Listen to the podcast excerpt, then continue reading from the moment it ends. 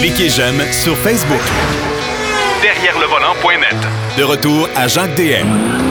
Pour le troisième bloc de l'émission, ben euh, c'est moi qui ai fait l'erreur. C'est pas Marc Bouchard, mais c'est plutôt Philippe Brasseur, le rédacteur en chef, propriétaire du magazine Pôle Position. Et je vous le dis tout de suite, c'est la référence en sport auto au Québec.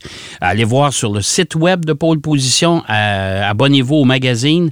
Écoutez, c'est euh, si vous voulez tout savoir sur le sport auto, c'est là qu'il faut aller.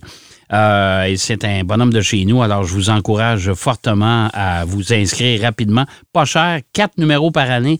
Quatre beaux numéros d'ailleurs par année. Alors, euh, avec l'histoire, avec plein de choses. Alors, mon cher Philippe, les présentations sont faites. Quelle présentation? Je n'ai plus rien à ajouter, Jacques. ah, bon, ben écoute, bonne fin de semaine. On non, non. Merci à toi aussi. écoute, euh, Philippe, je veux qu'on fasse un, un, peu un bilan. On est à, au moment où les gens nous écoutent, c'est déjà le Grand Prix du Brésil. Il va rester un Grand Prix au calendrier cette année. Euh, il reste plus de sièges disponibles pour l'instant, en tout cas pour la Formule 1. Ça, j'aimerais que tu nous instruises là-dessus. Il reste chez Williams, remplacé euh, Latifi. Et euh, il semble que euh, M. Schumacher chez Haas soit sur un siège éjectable. Exactement, Jacques. Bon, on peut commencer par le poste de Mick, Mick Schumacher, le fils de Michael Schumacher, qui était dans la filière Ferrari, que Ferrari a comme un peu laissé tomber. Et ça, ça fait en sorte que finalement, du côté de l'écurie Haas, on dit, ben, il nous a coûté pas mal cher en châssis, très endommagé, voire totalement détruit. Et donc, euh, on soupçonne, parce que ce n'est pas encore annoncé, mais on soupçonne que Nico Hülkenberg pourrait faire un retour en Formule 1. On sait qu'il a remplacé Sébastien Vettel et, Lance Stroll, même euh, chez Aston Martin dans les dernières saisons. Le plus récemment, c'était lors des deux premiers Grands Prix de cette saison-ci, quand il a pris la place de, de Vettel. Mais je dirais que bon, on voit clairement que l'écurie de Gene Haas et Gunther Steiner, l'objectif, c'est d'avoir des pilotes beaucoup plus expérimentés que les jeunes recrues qu'ils avaient. C'est pour ça qu'ils ont été rechercher Kevin Magnussen en début de saison et c'est vraisemblablement pour ça qu'ils devraient nommer euh, Nico Hülkenberg pour la saison prochaine. Ça va, ça va quand même leur faire un team qui est, euh, qui est quand même relevé. Là. On s'entend, le Hülkenberg, là, c'est, c'est, pour employer l'expression, c'est pas un oignon, là, lui. Là. Tout à fait. Puis c'est certain que c'est vraiment ça. Ils veulent des pilotes qui vont régulièrement marquer des points, des pilotes qui ont beaucoup d'expérience, qui doivent pas, je dirais, euh, faire des erreurs de débutants sur certains circuits. On a vu l'écurie Haas. Bon, elle avait très très bien commencé la saison. Elle est maintenant tombée en huitième place au championnat, mais ils sont encore quand même, euh, malgré tout, dans une bien meilleure saison que ce qu'ils avaient fait par le passé. Donc, je dirais que pour eux, c'est vraiment ça qui est important. Puis d'avoir des pilotes expérimentés. Donc, puis la deuxième équipe, c'est l'écurie Williams faut pas oublier que l'écurie Williams, bon, euh, ça appartient au fonds d'Orelton Capital, euh, fonds américain. Euh, ils voudraient beaucoup voir un pilote américain. Donc, je dirais qu'il n'y a pas vraiment de surprise, Jacques, dans le cas de l'écurie Williams. On sait déjà que ça va être Logan Sargent, qui est un jeune pilote américain qui évolue présentement en Formule 2. Il est troisième du championnat de Formule 2 à l'heure où on se parle à deux courses de la fin de la saison. Ça va se terminer à Abu Dhabi comme la Formule 1, ce championnat-là. Mais lui, il faut pour pouvoir qu'il soit éligible à la super licence, donc ce fameux passeport, ce fameux permis de conduire, je dirais, pour piloter en Formule 1, il faut qu'il termine dans les six premiers du championnat de Formule 2.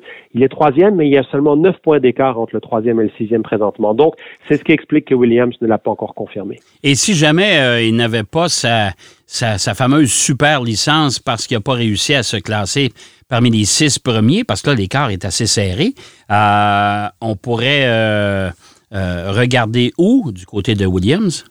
Alors là, on ouvrirait vraiment la porte à euh, toute une série de candidats euh, on pense notamment au Brésilien Felipe Drugovic, euh, qui euh, serait vraisemblablement pilote Aston Martin de réserve.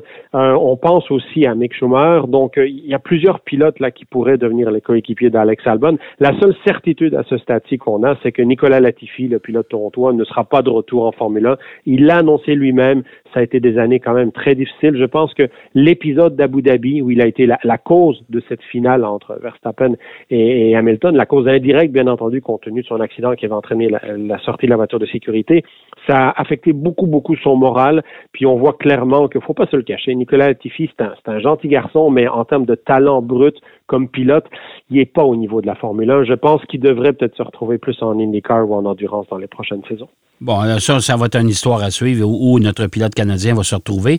Euh, je veux, je veux qu'on parle également parce que je sais que tu es euh, grandement impliqué dans l'événement Euh, un spécialiste de rallye, entre autres. Et il y a eu le rallye de Charlevoix dans un endroit tout à fait magnifique. Et ça a été un succès encore une fois cette année. Ben oui, Jacques, c'est avec grand plaisir qu'on en parle parce que c'est vrai que le championnat canadien des rallyes, bon, c'est surtout pour les initiés. On n'en parle pas beaucoup au niveau du grand public, mais je dirais quand même le, rallye de Charlevoix cette année, c'est probablement euh, tous les hôtels étaient complets dans la région. Euh, ça a été vraiment un, succès phénoménal pour beaucoup de monde. C'est le plus grand succès depuis euh, qu'ils ont relancé l'événement en 2009. C'est vrai aussi qu'il faisait extrêmement beau. Ça a eu lieu il y a moins de trois semaines. Puis on était à la fin octobre dans Charlevoix. Il faisait 21 degrés. Hein, donc c'est pas arrivé à toutes les années mais on se souvient de l'été des Indiens qu'on a eu, l'automne qu'on a présentement quand même, qui a été assez exceptionnel dans le mois d'octobre tout au moins. Donc, c'est vrai que tout ça a amené beaucoup de spectateurs, beaucoup d'actions aussi. Euh, il y avait 35 équipages au départ. Ça a été vraiment très, très disputé. Euh, victoire de Jérôme Mahuyou et Philippe Poirier. C'est un équipage qui évolue sur Subaru, qui vraisemblablement sont les favoris pour le titre champion canadien. Mais aussi, il y avait les grands débuts de Kuno Whitmer, euh, pilote d'endurance bien connu, vainqueur de la série GT Le Mans en IMSA, des 24 heures de Daytona et tout ça. Et, Kuno, euh, Jacques, juste pour te donner un sentiment, il avait moins de 50 kilomètres d'effectués dans la voiture de course, euh, la Subaru de l'écurie Leblanc, là, qui est une écurie de Gaspésie, euh, de disputer 50 kilomètres d'essai avant de prendre le départ de son tout premier rallye à vie. Hey. c'est quand même c'est quand même un événement là. On s'entend parce que le circuit routier c'est un, le rallye c'est vraiment autre chose. Oui, tout à fait. Puis d'ailleurs, euh, moi, j'invite les gens à aller voir euh, poleposition.ca parce que sur notre site, on a, il nous a donné une longue entrevue. Puis il y aura aussi sa chronique dans la prochaine édition du magazine où il revient sur son expérience. Ça a vraiment été quelque chose d'exceptionnel. Et comme il le dit lui-même, il faut comprendre que le rallye de Charlevoix, c'est un mélange d'étapes sur asphalte, en ville, et puis d'étapes forestières, donc sur gravier et sur terre. Alors, dans les spéciales en ville qui commençaient l'événement à la Malbaie, Clermont, tout ça, Kuno, il était dans le top 5, mais c'est un pilote d'asphalte. Donc, on pouvait s'y attendre. C'était normal, je dirais. Mais là où il a impressionné tout le monde, c'est que le premier parcours sur Terre, et je rappelle, c'était son premier avis sur la Terre dans une compétition automobile, il n'y avait jamais rien fait de compétition automobile sur la Terre. C'est un parcours de 35 kilomètres c'est pas rien là, c'est des parcours dignes de championnat du monde des rallyes, ça, au rallye de Charlevoix. Et il s'est retrouvé à être dans le top 6. Donc, c'est vraiment exceptionnel. Et je sais que le propriétaire de l'équipe, qui lui-même est champion pilote canadien l'année dernière, qui lui avait loué donc leur voiture, ils ont dit à Kuno, est-ce que tu réalises que tu es potentiellement sur le podium?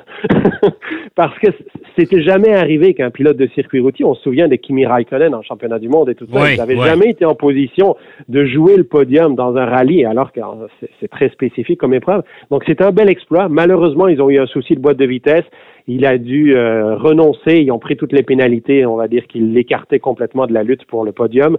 Finalement, ils ont terminé le rallye, mais hors classement, parce qu'en rallye, évidemment, quand tu perds, quand tu ne peux pas disputer certaines étapes chronométrées, tu entraînes, ça entraîne des pénalités sur ton classement. Et là, finalement, ils en avaient trop. Et donc, ils ont dû, ils ont été non classés. Mais malgré tout, c'est un très, très bel exploit de Kuno Whitmer. Puis ça, ça a montré qu'un grand pilote, ça reste un grand pilote, peu importe la discipline dans laquelle il évolue. Oui, mais est-ce que ça veut dire en même temps, Philippe, que, que, que, que Kuno Whitmer pourrait revenir éventuellement en rallye?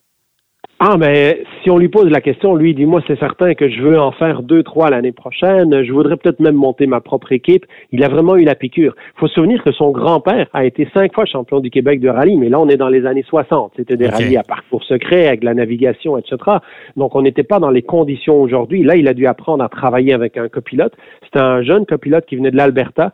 Euh, qui a vraiment fait du très très bon travail dans la lecture, ce qu'on appelle les notes, hein, parce qu'on annonce toujours les notes en rallye, de, les courbes qui s'en viennent et tout ça.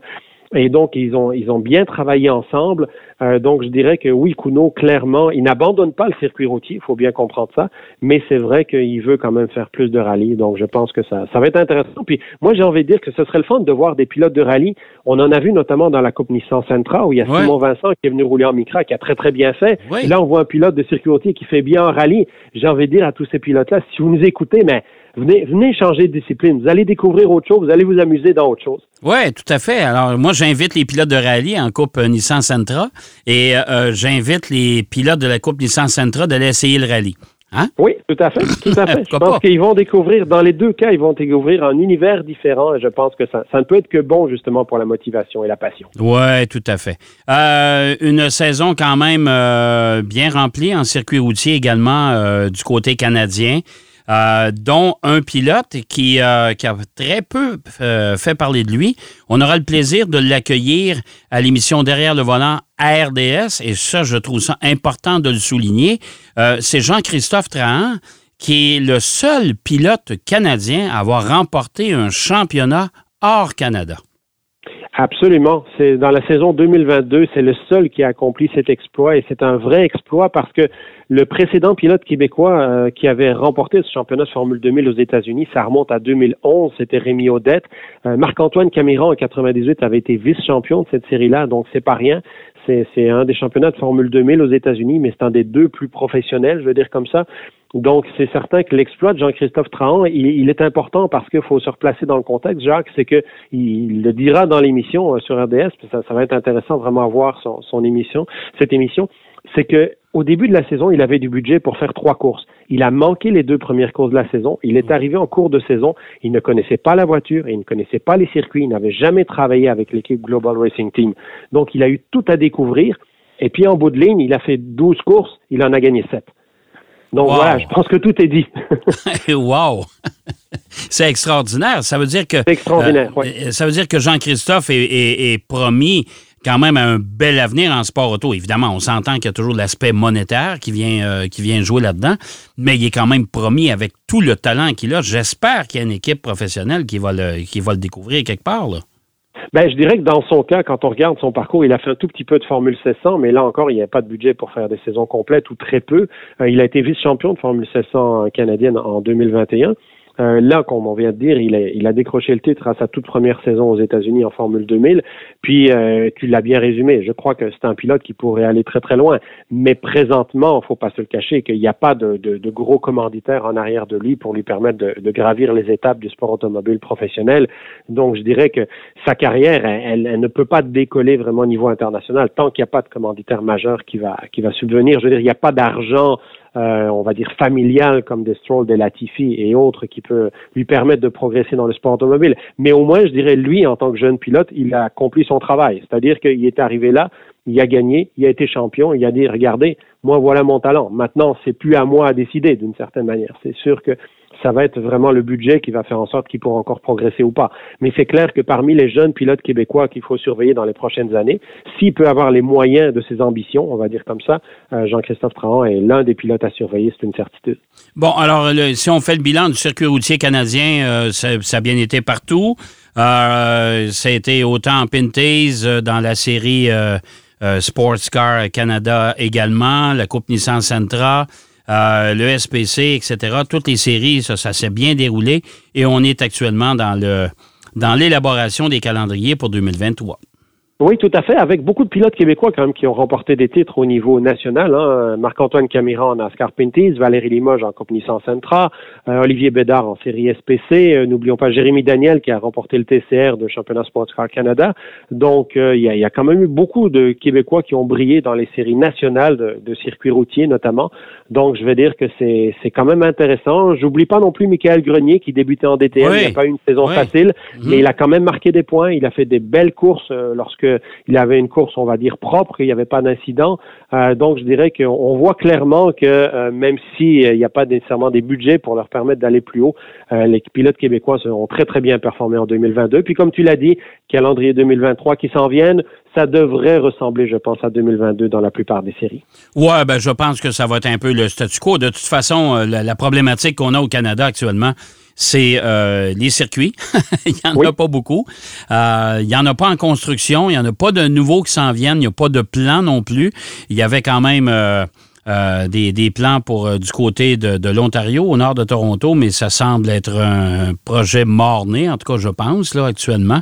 Il y a un nouveau propriétaire, nouveau propriétaire au niveau du circuit Mont-Tremblant, donc qui, a, qui ont visiblement de l'ambition de euh, de développer davantage le site, euh, mais de manière, on va dire, peut-être plus respectueuse de tous les règlements municipaux, euh, etc. Et je pense que du circuit Mont-Tremblant, c'est pas mort. Il y a probablement des belles choses qui s'en viennent dans les prochaines années, mais c'est certain que faire du sport automobile aujourd'hui, c'est plus compliqué, beaucoup plus de réglementation, beaucoup plus de normes. Donc, c'est vrai que c'est pas, c'est pas facile pour les pistes. Ouais, surtout, Philippe, avec la tendance des voitures électriques actuellement, avec la crise climatique et compagnie, je pense que On a le, sport automobile a beaucoup de, d'embûches devant, devant, lui. On devra travailler un peu plus fort pour convaincre les autres instances que en sport automobile aussi, on travaille sur des, des avenues différentes. Oui, c'est une certitude. Je pense que les carburants synthétiques sont peut-être une meilleure avenir, un meilleur avenue euh, que le que le tout électrique dans certains cas, parce que c'est sûr que bon, ça c'est un autre débat, mais lorsqu'on s'apercevra que les matériaux pour faire du tout électrique ne seront peut-être plus là dans 25 ou 30 ans, peut-être qu'on reviendra à des voitures conventionnelles. On en reparlera une autre fois, peut-être. Oui. Écoute, c'est sûr que ça sera un sujet de discussion qu'on pourra avoir, toi et moi. Mais pour l'instant, on va suivre, euh, bien sûr, la fin de saison de la Formule 1 euh, qui va nous. Euh, nous, nous permettre d'hiverner pendant quelques semaines parce que la Formule 1, ça va revenir déjà au mois de mars et il y aura déjà des annonces à partir de, du mois de janvier dans les différentes disciplines. Hey, mon cher Philippe, c'est toujours bien agréable de te parler. Euh, et puis, euh, comme je dis, je répète encore une fois, allez vous abonner au magazine Pôle Position, ça vaut vraiment le coup. Allez voir sur pôleposition.ca. Il y a des nouvelles fraîches euh, à chaque jour. On est vraiment à l'affût de tout ce qui se passe sur la planète sport auto. Et il y a notre collègue René Fagnan qui a toujours des belles histoires à nous raconter et qui nous rafraîchit la mémoire sur une autre époque du sport auto. Tout à fait. Merci à toi, Jacques. Hey, merci, Philippe. Euh, ben voilà, c'est déjà tout en ce qui nous concerne. J'espère que vous avez apprécié. Euh, on vous donne rendez-vous bien sûr la semaine prochaine parce que derrière le volant, contrairement au sport auto, contrairement à bien des choses, n'arrête jamais. Donc on sera là la semaine prochaine, même heure, même poste, avec une émission toujours aussi bien garnie. D'ici là, surtout, soyez prudents. Derrière le volant.